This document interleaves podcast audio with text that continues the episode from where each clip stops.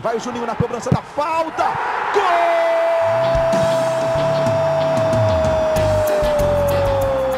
Está entrando no ar o podcast. Sabe de quem? Do Vasco! Do Vascão da Gama, do Gigante da Colina. É o GE Vasco.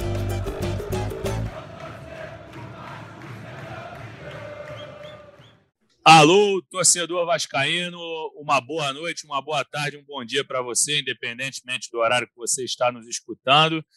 Eu sou o Fred Gomes, estamos aqui para começar o podcast GE Vasco número 106. E hoje tem convidado especial. Tem até que tomar cuidado para não confundir o nome dos caras, porque os dois começam com HE. Um é o nosso setorista de sempre, eu também sou setorista, mas como eu sempre falo, estou substituindo o Luciano Melo pela última vez. Hoje, sexta-feira, ele já está de volta, para alegria do Hector. Já de volta? Pô. Já volta, já. Ele falou As que. As férias passaram muito rápido, cara. Muito rápido.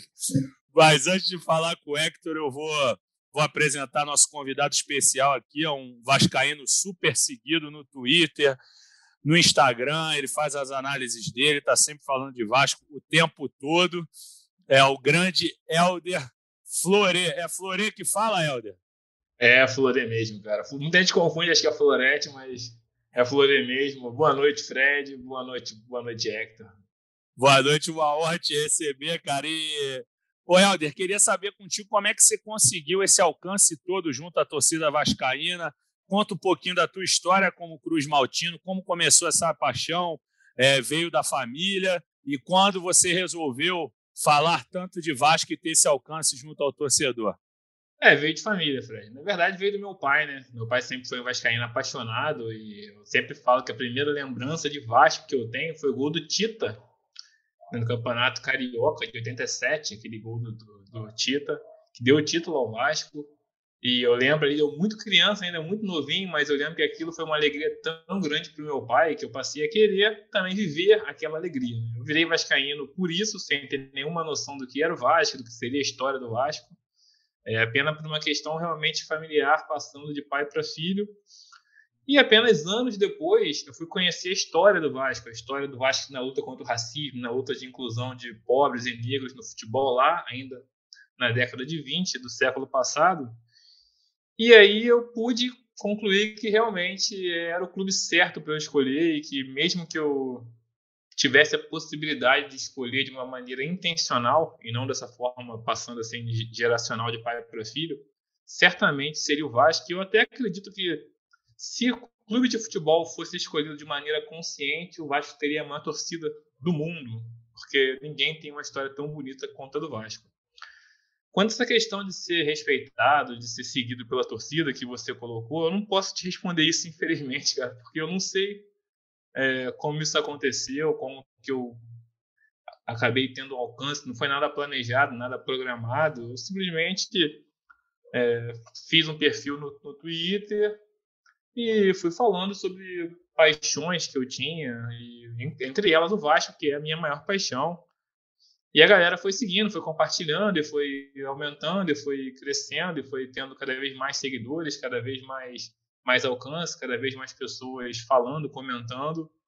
É, e às vezes eu não sei realmente é, dizer em que ponto que isso está, porque eu tento não pensar muito nisso, para não ficar uma coisa mecânica, né? Então eu tento realmente continuar sendo torcedor, simplesmente, falando de Vasco e às vezes falando alguma coisa que a galera gosta, às vezes falando alguma coisa que a galera não gosta, mas independente de qualquer coisa, dando opinião é, de forma sincera, de forma é, desinteressada e simplesmente buscando o melhor para o clube, o melhor para o Vasco, que é a minha paixão e é por isso que a gente faz, fala, comenta, briga, chora e sofre, torce e comemora de vez em quando, hoje em dia. Fred. Legal, legal. Então, ó, tá apresentado aí o Helder para a galera vascaína. Muita gente já conhece, como eu disse, quem não conhece, o homem está apresentado e para quem o segue. Fred. Oi, Hector. Pô, ele falou um negócio que é bom demais, né? Ir no estádio com, no, com o pai da gente. Pô, isso aí não tem preço, cara. Que e saudade eu... de fazer isso com meu pai. Isso é a melhor coisa. Eu também tô doido para ir com meu pai de novo, mas tô segurando o homem aqui em casa, porque não pode. E a gente não pode ir a jogo hoje em dia, né? Mas é, é muito bacana aí com, com pai, com filho. Já levei minha filha a estádio também, é muito bacana. E é isso, né? Está apresentado o Helder Flore, o famoso H Flore no Twitter, e ele que também está nas redes no YouTube, H Flore também, e Helder Flore Vasco no Instagram. Agora sim, chamando o grande Hector, meu amigo setorista também, para receber o Helder aí. Dá o seu recado aí, meu. Como é que você está, Hector? Tudo bem, cara. Pô, queria agradecer aí ao Helder, é, trocar essa ideia com ele. Acho que é um cara que que é referência, assim. Eu, eu acompanhei ele lá também. A gente trabalha com Vasco, mas a gente não tá longe de, de, de achar que só a gente que faz, é, produz material bacana, né? Tem muita gente aí, o Helder é um deles e acho que tem espaço para todo mundo. Eu gosto de acompanhar muitas opiniões dele lá. Vamos trocar essa ideia aí para é, falar bastante de Vasco aí, que está numa semana bem importante, né, Fred? Verdade, Hector. Então, vamos começar então o papo com o Helder. Helder, eu queria começar contigo falando sobre o Benítez. Né? O Benítez ainda não assinou a rescisão, mas isso vai ser feito nos próximos dias. Agora teve a questão do Paulinho Boia. Mas na tua análise, como vascaíno, o que, que você acha? O Vasco sai bem nessa história? É, está previsto na saída dele, está prevista, na verdade, o pagamento de uma multa né, para ele sair antes do previsto. O contrato dele vencia em junho, ele vai sair agora e vai para o São Paulo, ficando no Morumbi até o final do ano. Paga-se uma multa de um milhão e meio, é responsabilidade do Benítez, mas como a gente bem sabe, não acredito que ele quem arcará com esses custos. Além disso, ele vai devolver um valor que o Vasco já havia investido, 160 mil dólares. Ele não recebeu salário nesse novo contrato, né? O Vasco ainda deve dezembro, janeiro, fevereiro, décimo terceiro. Então, acaba que o Vasco vai ficar com mais de 2 milhões nessa história. Como é que você vê o saldo da saída do Benítez a ser confirmada nas próximas horas ou próximos dias? Acho que hoje ainda não, por conta dessa questão do Paulinho Boia, que a gente também vai falar. Dá ideia aí, Helder. Então, Fred, cara, eu, eu achei até estranho né? você ver o Vasco saindo com dinheiro em alguma negociação. Eu olhei eu vi a matéria que você postou lá, eu li umas duas ou três vezes e eu só confiei porque foi você que postou, cara. Se fosse outro, outro jornalista ia falar, não, isso é fake. Daqui a pouco veio uma notícia aí dizendo que, que, na verdade, o Vasco deve 2 milhões pro, pro Independiente, deve todo mundo. Eu acho que no final das contas a saída do Benítez era pedra cantada. Né? O Vasco não tem condição de pagar o salário do Benítez, né? cerca de 270 mil reais. E além disso, ainda que tivesse condição de pagar esse salário, não teria sentido manter um jogador até junho, sendo que o foco do Vasco no ano é subir para a Série A, não é carioca, não é primeiras fases da Copa do Brasil, não é nada disso.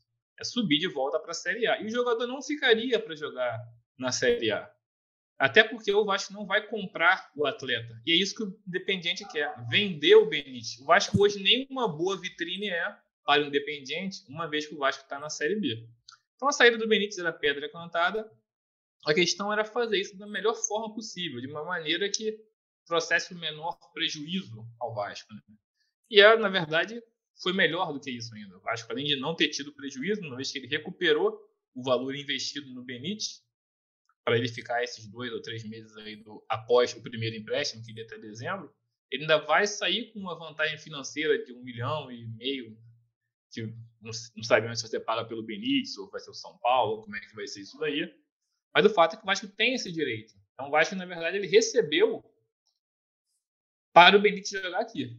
Na prática foi isso. O Vasco ganhou para o Benítez jogar aqui. É, então é uma coisa que talvez seja comum em outros clubes, uma negociação dessa, em que o clube consegue um ganho financeiro. Para o Vasco é anormal, é incomum. Né? Então eu fiquei satisfeito com essa negociação é a questão do Paulinho Boia. Não sei como é que vai ser, parece que deu uma enrolada na, na chegada dele. Mas a negociação do Benítez em si, para mim, pareceu interessante. E agora o Vasco vai ter que procurar no mercado substitutos aí para a posição e buscar jogadores que possam fazer essa função, ou logicamente que dentro da condição do clube, que não era o caso do Benítez, que tinha passado é, da, da, condição mínima, máxima né, que o Vasco poderia investir em uma Série B. Pareceu interessante para mim, sim, o Fred. É, Hector, você, você concorda com a opinião do Helder? Assim, eu, eu vou dar meu pitaco também, porque a gente é setorista também, eu só estou de interino aqui. Eu concordo com o Helder. O aqui que não pode dar opinião é o Luciano, Fred, que está liberado.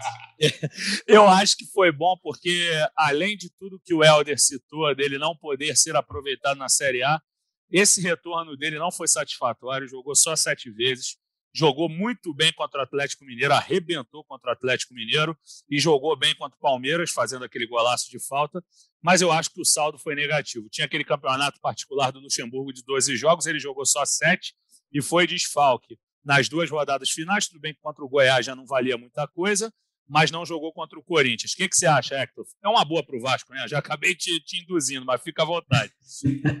não, tranquilo, pô. O, cara, concordo com, com tudo que vocês dois falaram.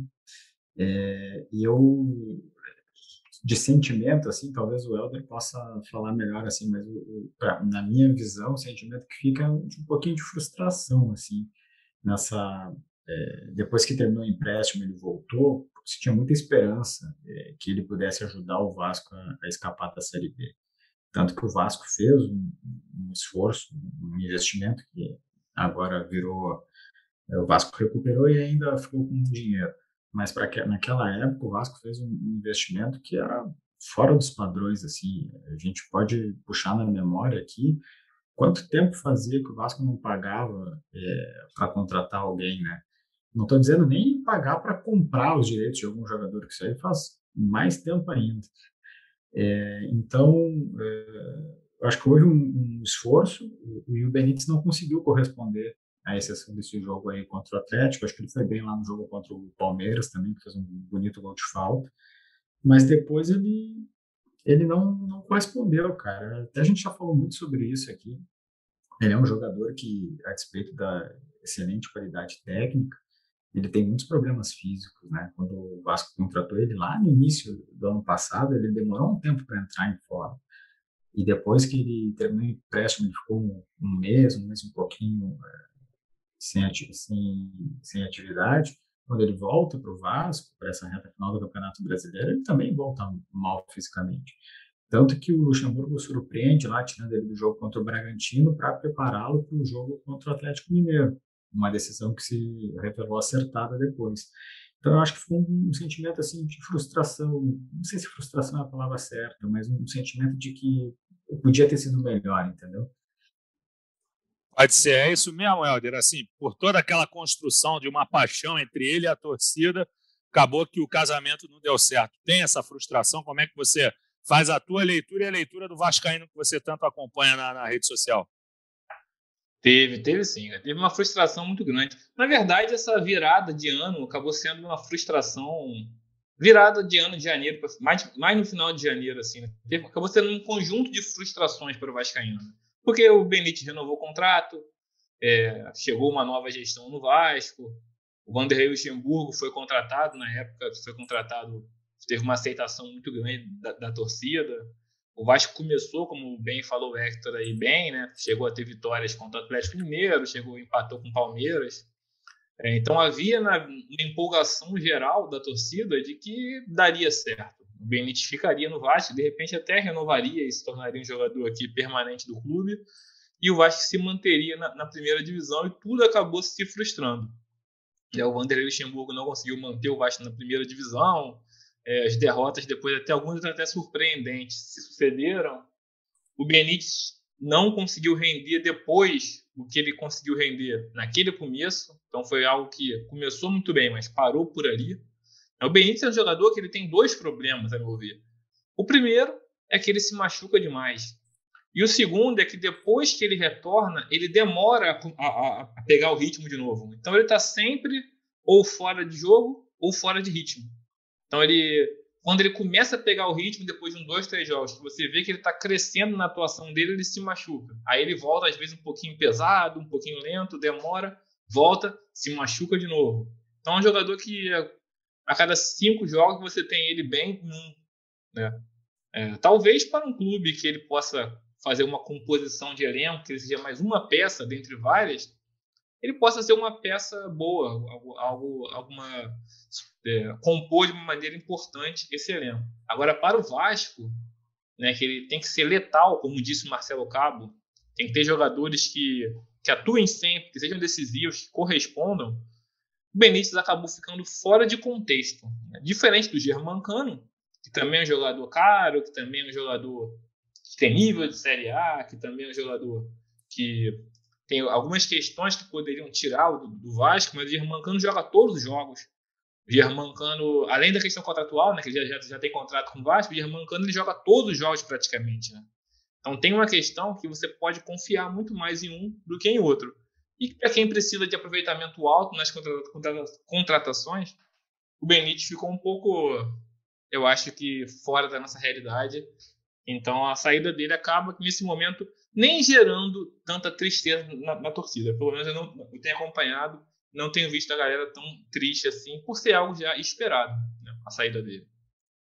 É, eu vi muita festa na rede social, assim, muita gente comemorando mesmo, justamente por conta disso, dele não entregar. E até naquela coletiva do Pássaro, é, a primeira após rebaixamento, eles falam, perdão, após rebaixamento não, é a, a, da coletiva da apresentação dos três reforços, do Zeca, do Hernando e do Marquinhos Gabriel, ele fala que o Hernando foi um jogador com muitos jogos na Série A, ele tinha um índice de aproveitamento em campo muito grande, tinha jogado 30 jogos ano passado pelo Bahia, não teve cartão amarelo.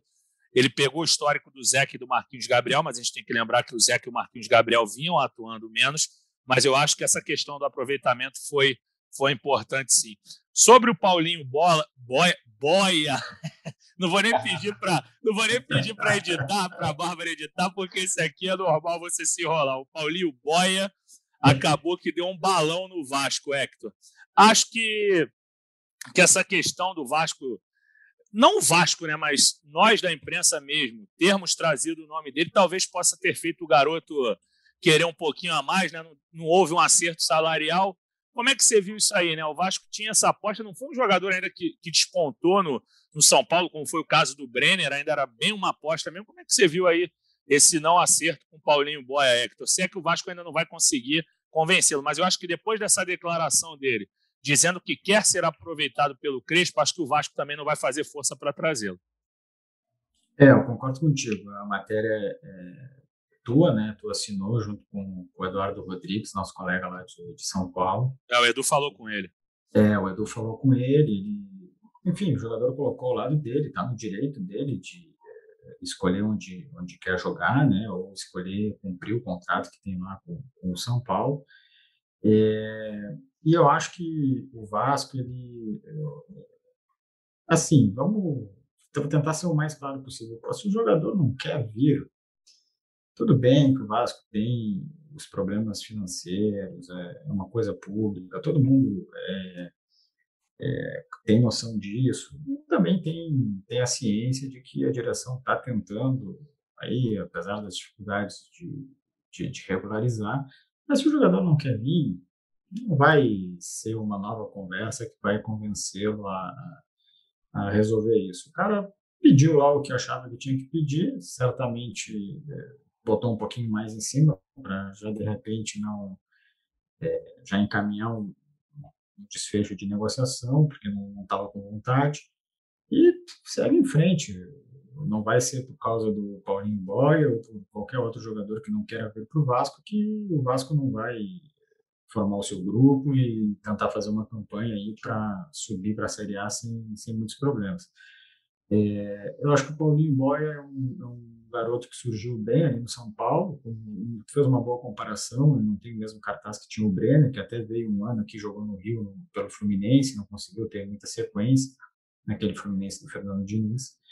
É, e acho que o Vasco vai achar aí alguma alternativa, não, não acho que é para se preocupar muito não é, o, o não do Paulinho Boia. Seria preocupante se ele, se essa escolha do jogador, que é legítima, acabasse por é, atrapalhar a negociação que envolve o Benítez, né? Porque vamos lembrar, o, o empréstimo do, do Paulinho para o Vasco até o final do ano seria uma, uma das compensações pela liberação do Benítez. Então o Vasco aí vai ter que achar uma outra maneira com o São Paulo, que vai ser o dinheiro, ou um outro jogador. E aí, esse outro jogador vamos ter que trabalhar um pouquinho para descobrir quem que vai ser, né, Fred?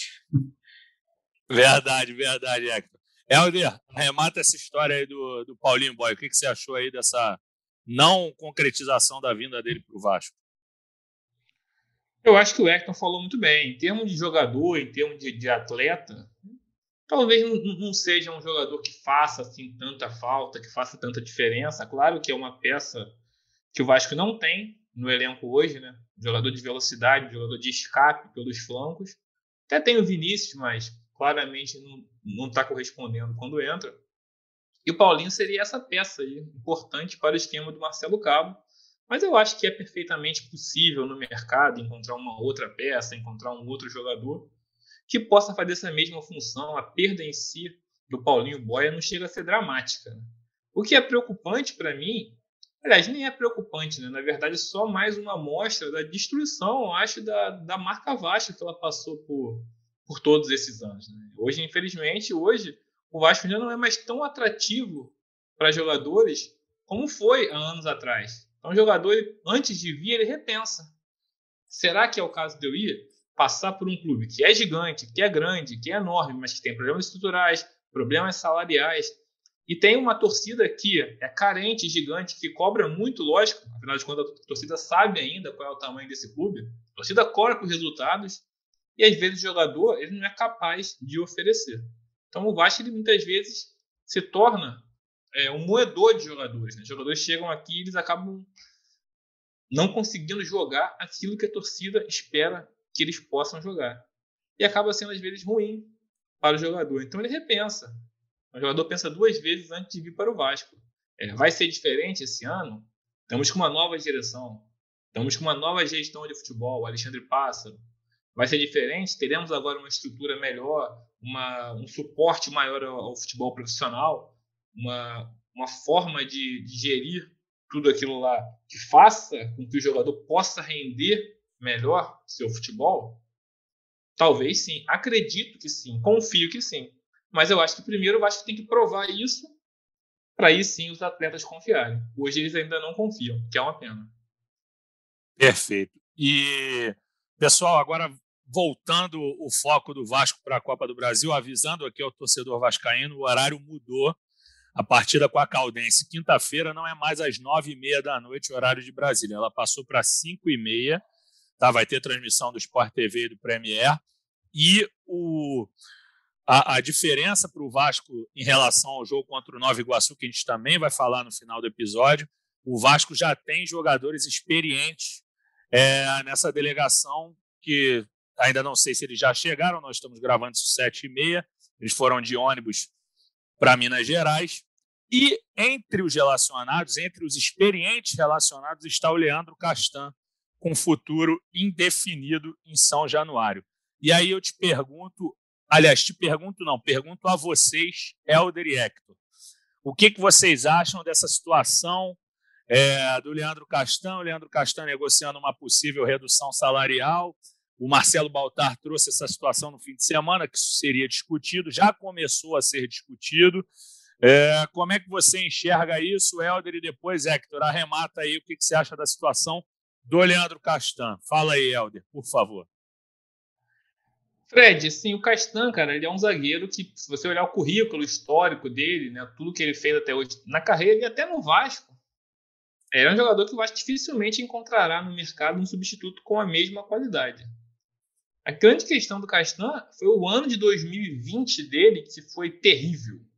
Foi horrível, foi muito ruim. Não só tecnicamente, psicologicamente também. Ele pareceu estar desmotivado, estar cansado, estar desgastado. É, isso acabou dando uma, é, uma cara para o Leandro Castan, uma cara de fim de ciclo, como se tivesse acabado. Não dá mais para continuar. Não tanto pela qualidade do Castan, mas pelo que ele vinha mostrando em campo. Parece que após o final do ano, o Castan ele, talvez ele tenha repensado, não sei, ou talvez ele não tenha encontrado as propostas no mercado que ele pensou que fosse encontrar. Mas o fato é que caminha-se hoje para chegar a um acordo e o Castan permanecer é, no Vasco. Se o Castan permanecer, lógico, dentro né, do teto salarial do Vasco e motivado para continuar, para ser voltar a ser um líder, voltar a ser o Leandro Castan, que ele já apresentou em outros anos, até no próprio Vasco mesmo, eu acho que é um reforço importante. Eu acho que é uma, um ganho que o Vasco tem que dificilmente conseguiria no mercado repor com a mesma qualidade. Agora, se o Castan continuar para dar sequência ao que ele fez em 2020, falhando, é, aparentando falta de motivação, aparentando falta de vontade de continuar, aparentando até uma desistência, que eu acho que ele passou isso para os torcedores no, naquela reta final de rebaixamento, que ele, que ele parece que ele desistiu de, tentar a permanência antes até das possibilidades matemáticas se esgotarem. Você fala daquela entrevista com Fortaleza, desculpa te cortar, aquela entrevista Sim, depois dos 3 a 0 Não só aquela entrevista, naquela entrevista acho que foi emblemática, o Fred.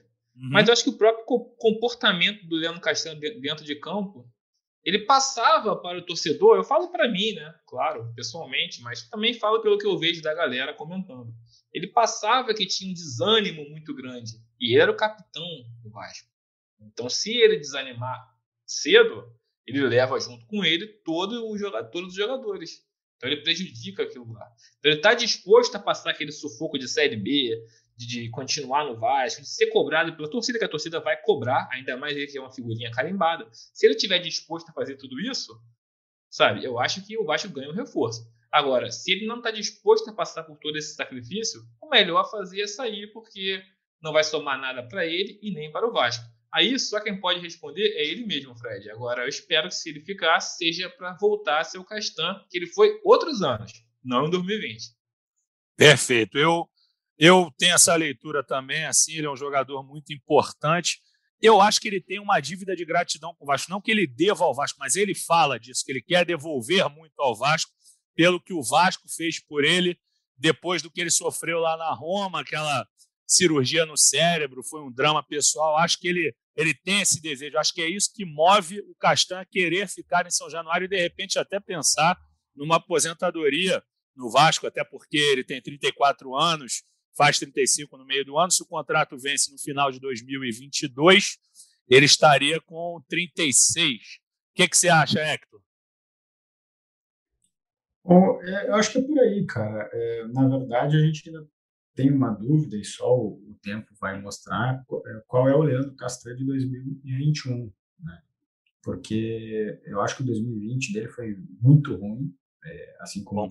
Outro, outros tantos jogadores do Vasco, mas ele tem qualidade, ele já provou. E até nesse mesmo ano de 2020 que foi ruim, lá no início, naquele Vasco ali do Ramon, que, enfim, depois se revelou que não era um um, um, time sustentável, aquela forma de jogar não, não se sustentou. Ele teve boas partidas, ele e o, Ricardo Graça.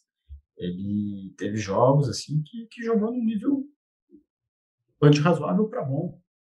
Então ele, ele, ele tem condições. Ele precisa de um jogador que, já pela idade, precisa estar muito bem fisicamente, precisa ser ajudado pelo sistema, ele não pode estar toda hora exposto.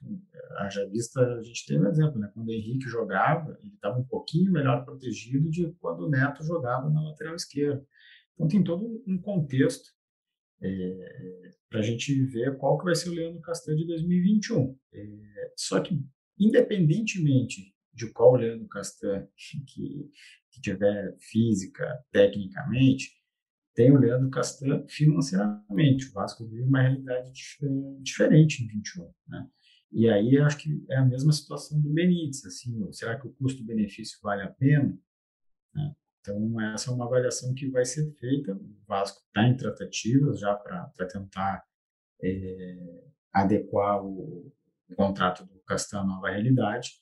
E aí é, é o que o Helder falou. Se o Castan estiver bem e conseguir readequar, beleza, vamos, vamos embora, porque vai ser difícil achar um outro no mercado. Se não, acho que o melhor para os dois, os dois lados é encerrar e cada um seguir o seu caminho. Perfeito. Hector, eu vou agora aqui abrir a nota que você subiu há pouco, às 18h23. Pessoal, há pouco é porque a gente está gravando às 19h38 agora. O Hector deu a provável escalação do Vasco Amanhã haverá outro treinamento que vai definir algumas coisas, principalmente a questão do próprio Castanho do Cano.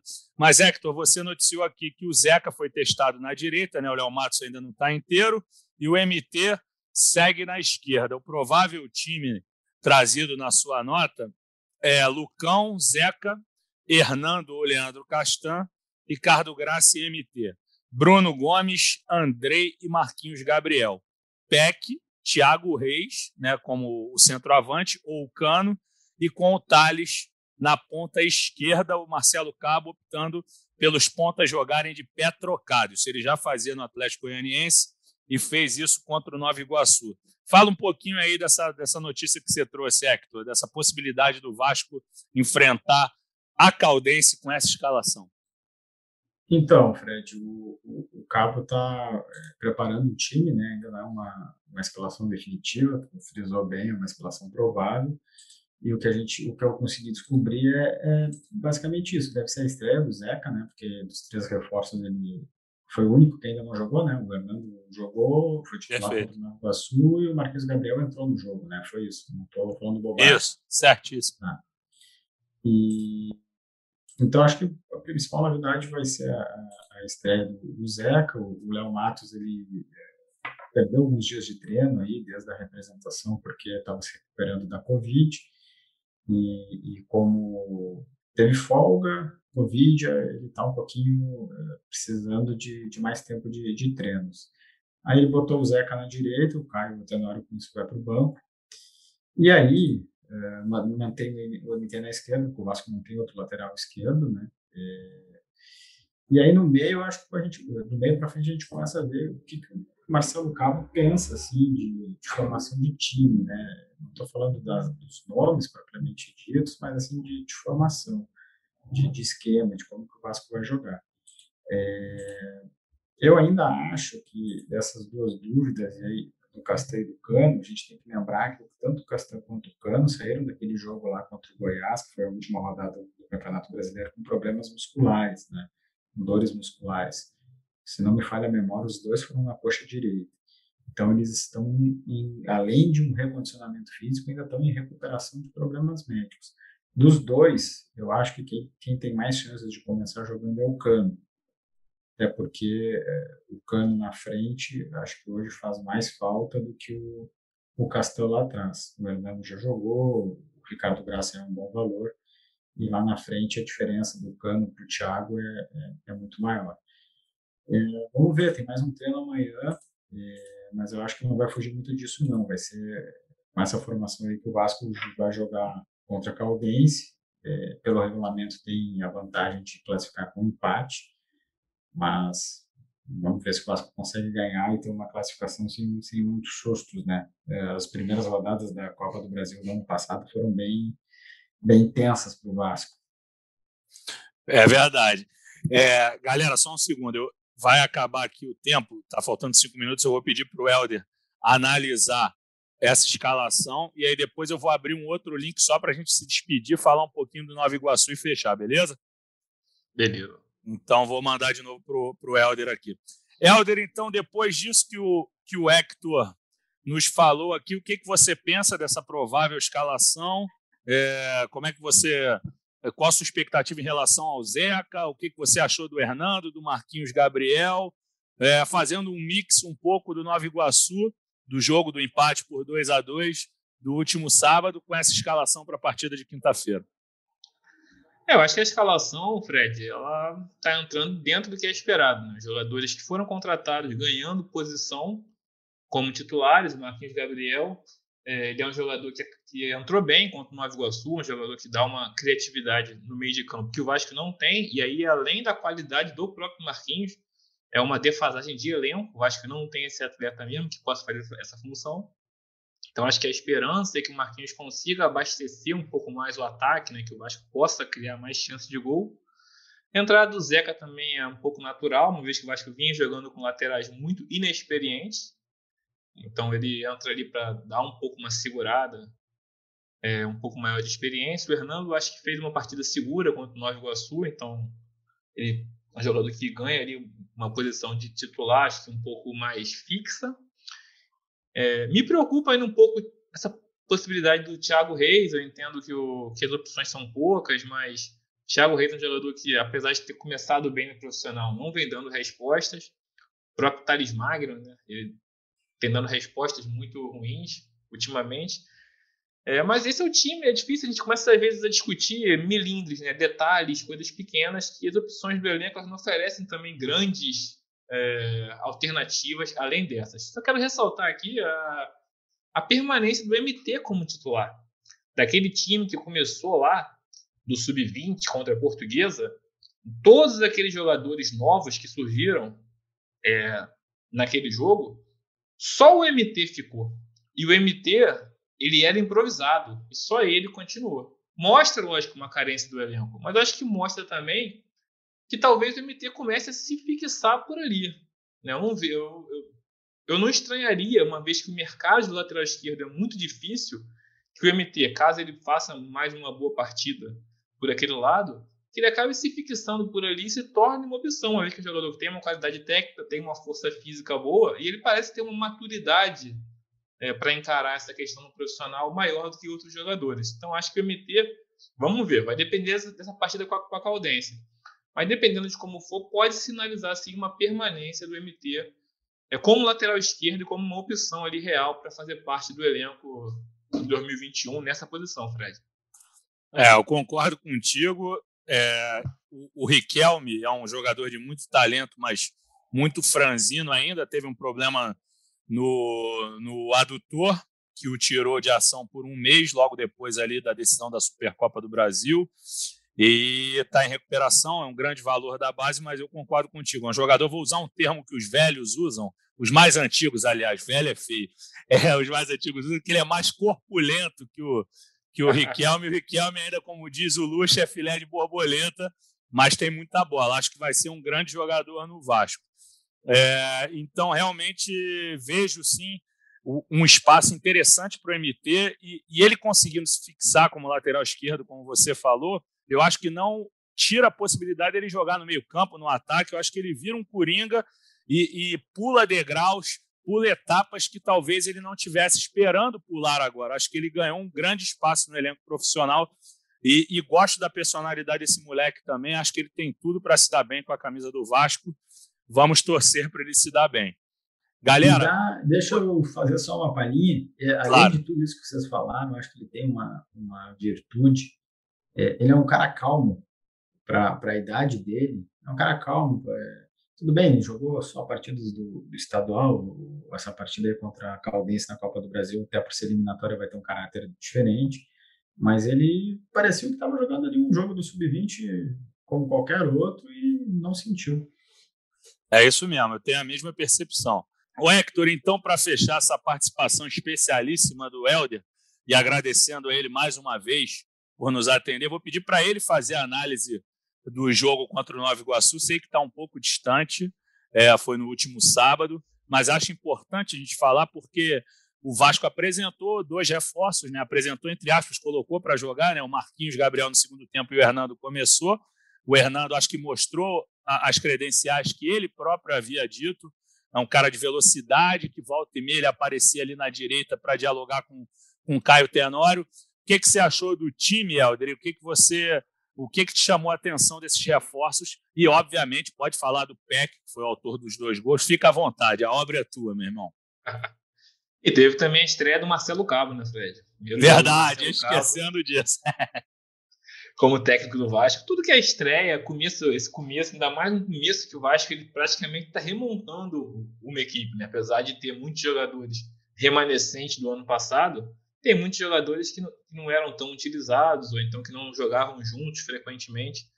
Esse remontagem de, de, de equipe é sempre complicada, mas a gente também, por outro lado, sabe que o Vasco vem de rebaixamento, vem de jogos sem vitória, então a torcida pressiona para que o Vasco tenha um resultado e tenha um rendimento melhor. Eu achei que o primeiro tempo contra o Nova Iguaçu, o Vasco apresentou algumas boas coisas, ele conseguiu pressionar, conseguiu ter posse de bola, conseguiu agredir o Nova Iguaçu.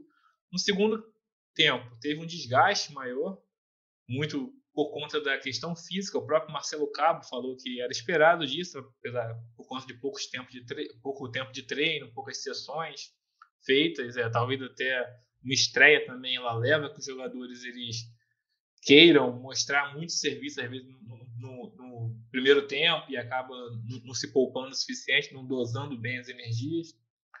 É, falando sobre os jogadores que entraram, o Hernando eu acho que mostrou uma boa segurança, eu acho que ele é um jogador que, pelo que o próprio Marcelo Cabo falou, e pelo que ele atua também, né, no jogo também, ano passado, pelo Bahia, é um jogador que vem para ser titular ali, pela direita, dificilmente isso vai mudar, é, e ele mostrou nesse jogo que, pelo menos nesse primeiro jogo, que pode sim ser uma peça importante por ali.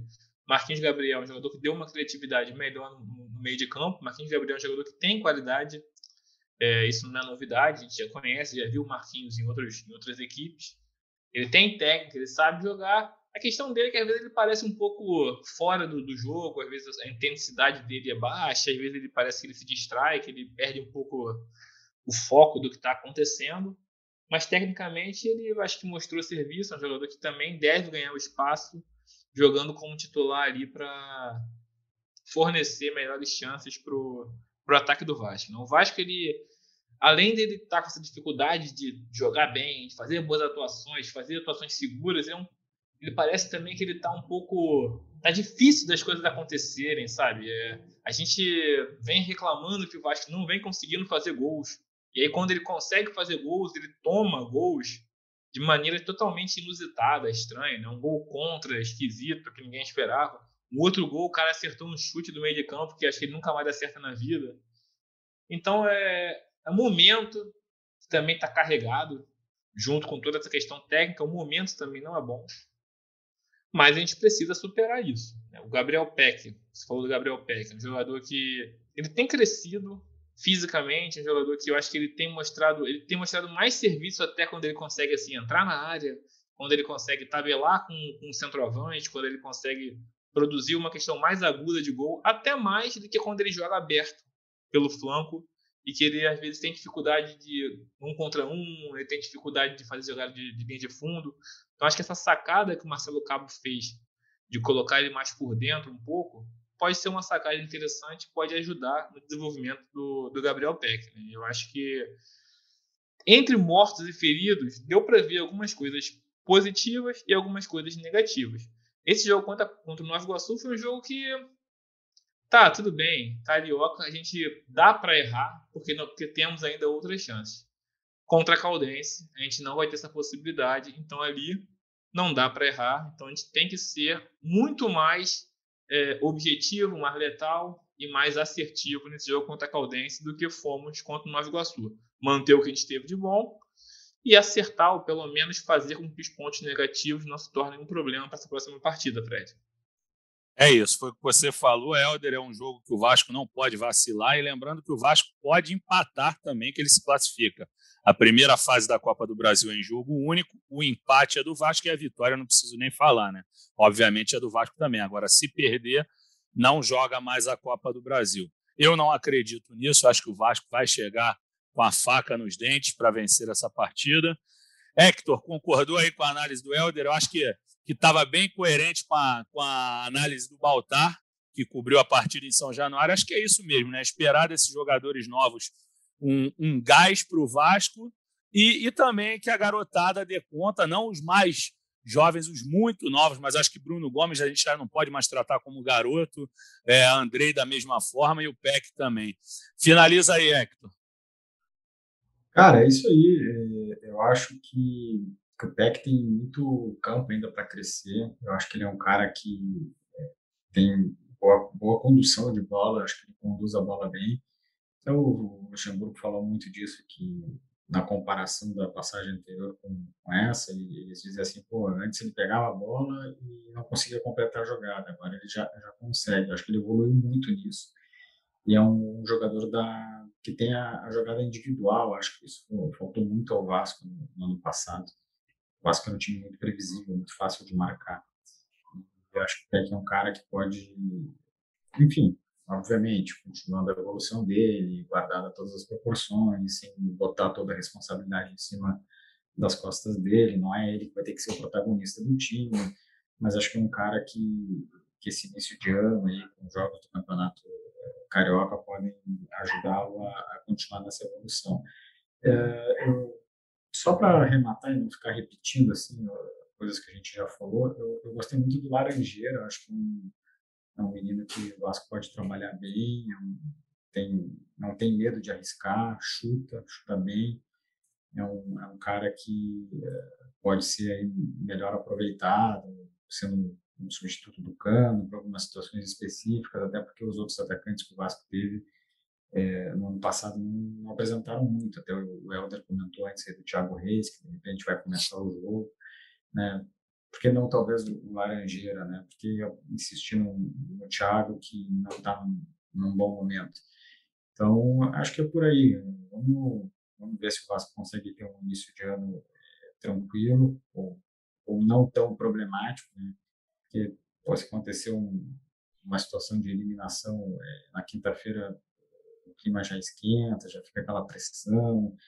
Fora da Copa do Brasil é problema financeiro também. O Vasco precisa desse, dessa premiação. De começar trabalho sendo eliminado é muito ruim, né? Vamos ver se o Vasco consegue essa classificação para o Marcelo Cabo aí ter um pouquinho de, de tranquilidade para desenvolver o seu trabalho. É isso aí. Vai conseguir a classificação, mas sexta-feira eu estou no chinelinho. Não estarei na volta do Lulu. Você que vai estar super feliz com a volta do Luciano Melo é o Hector. E... A gente só, hein, Fred, a gente só implica com quem a gente gosta, né? Vamos com certeza. Claro. Lulu é. mora no nosso coração. Um beijo, Lulu. E completando, eu vou estar no chinelinho. Sábado é meu aniversário. Quem quiser pagar um chopp. Depois da pandemia, guardem aí, 20 de março. Ano que vem vocês me pagam, se Deus quiser, lá na colina. E agradecer demais ao Helder pelo, pela participação dele, muito enriquecedora. É um cara que sabe muito de futebol, especialmente do Vasco. É, Helder, espero que você tenha gostado de bater esse papo com a gente e está convidado para voltar ainda esse ano aí para a gente bater mais papo, quem sabe numa situação muito mais favorável, assim esperamos. Valeu, Helder, grande abraço. Se despede aí da galera e manda seu abraço aí para os vascaínos. Se quiser mandar para a família também de vascaínos, fica à vontade, meu irmão. Valeu, Fred. Eu que agradeço, cara, o convite. Obrigado mesmo, com certeza, me avisando, estando, estando à disposição. Eu tenho o maior prazer de participar, um papo muito legal. Abraço também para o Hector. É, Fred, já de antemão vou te dar aqui os parabéns né, pelo seu aniversário. Obrigado. Quero também deixar. Quero Vai. também deixar o palpite, meu palpite para o jogo do Vasco e Caldense. Então, Por favor. Palpitar que o Vasco vai ganhar esse jogo de 2 a 0 Gabriel Peck de Germancano. Vamos ver se eu acerto isso daí. É, deixar um abraço para os Vascaínos, deixar um abraço para a torcida do Vasco e dizer que eu espero, é, eu confio, eu acredito que o Vasco vai viver novos tempos agora. Eu acho que o Vasco está entrando no rumo de profissionalismo que pode conduzir o Vasco a novos tempos, mas eu acho que isso requer que a torcida fique confiante, que a torcida fique acreditando, porém, ao mesmo tempo, vigilante e cobrando para que as coisas aconteçam da maneira que a gente espera e da maneira que o Vasco merece. Então, um grande abraço para a torcida vascaína, grande abraço para você, Fred, para você, Hector. Saudações vascaínas. Obrigado pelo convite. Valeu, grande Helder. Obrigado mesmo. Foi muito legal esse papo contigo. Hector, manda aquele alô final para a gente encerrar o GE Vasco 106 agradecer a, a ti, Fred, ao Helder, que teve a disponibilidade de, de participar com a gente. É, sigam o camarada aí nas redes sociais, que o cara é, o cara é bom, o cara entende do, do riscado. E, meu, é, no ano que vem, vamos estar nesse aniversário aí, tomar um chopp vacinado e bola para frente, tá bom? Um grande abraço, parabéns, até a próxima. Valeu, Hector, muito obrigado. É, só para ressaltar o um agradecimento ao Helder, a gente convidou ele 10 minutos antes da gravação e o cara atendeu a gente no ato, então ele é fera mesmo. Podemos é contar com ele. Esse é bom, esse cara é bom. Torcida Vascaína, aquele grande abraço. Esperamos voltar na sexta-feira falando muito da classificação, quem sabe de novos reforços e com essa situação do Benítez, que já está engatilhada, já está praticamente finalizada mais para a gente falar propriamente dito, fazer aquele balanço final da passagem dele pelo Vasco. Beleza? Um grande abraço a todos. Até a próxima sexta e com a volta do Lulu. Valeu, galera. Grande abraço. Valeu, Helder. Valeu, Hector. Abraço.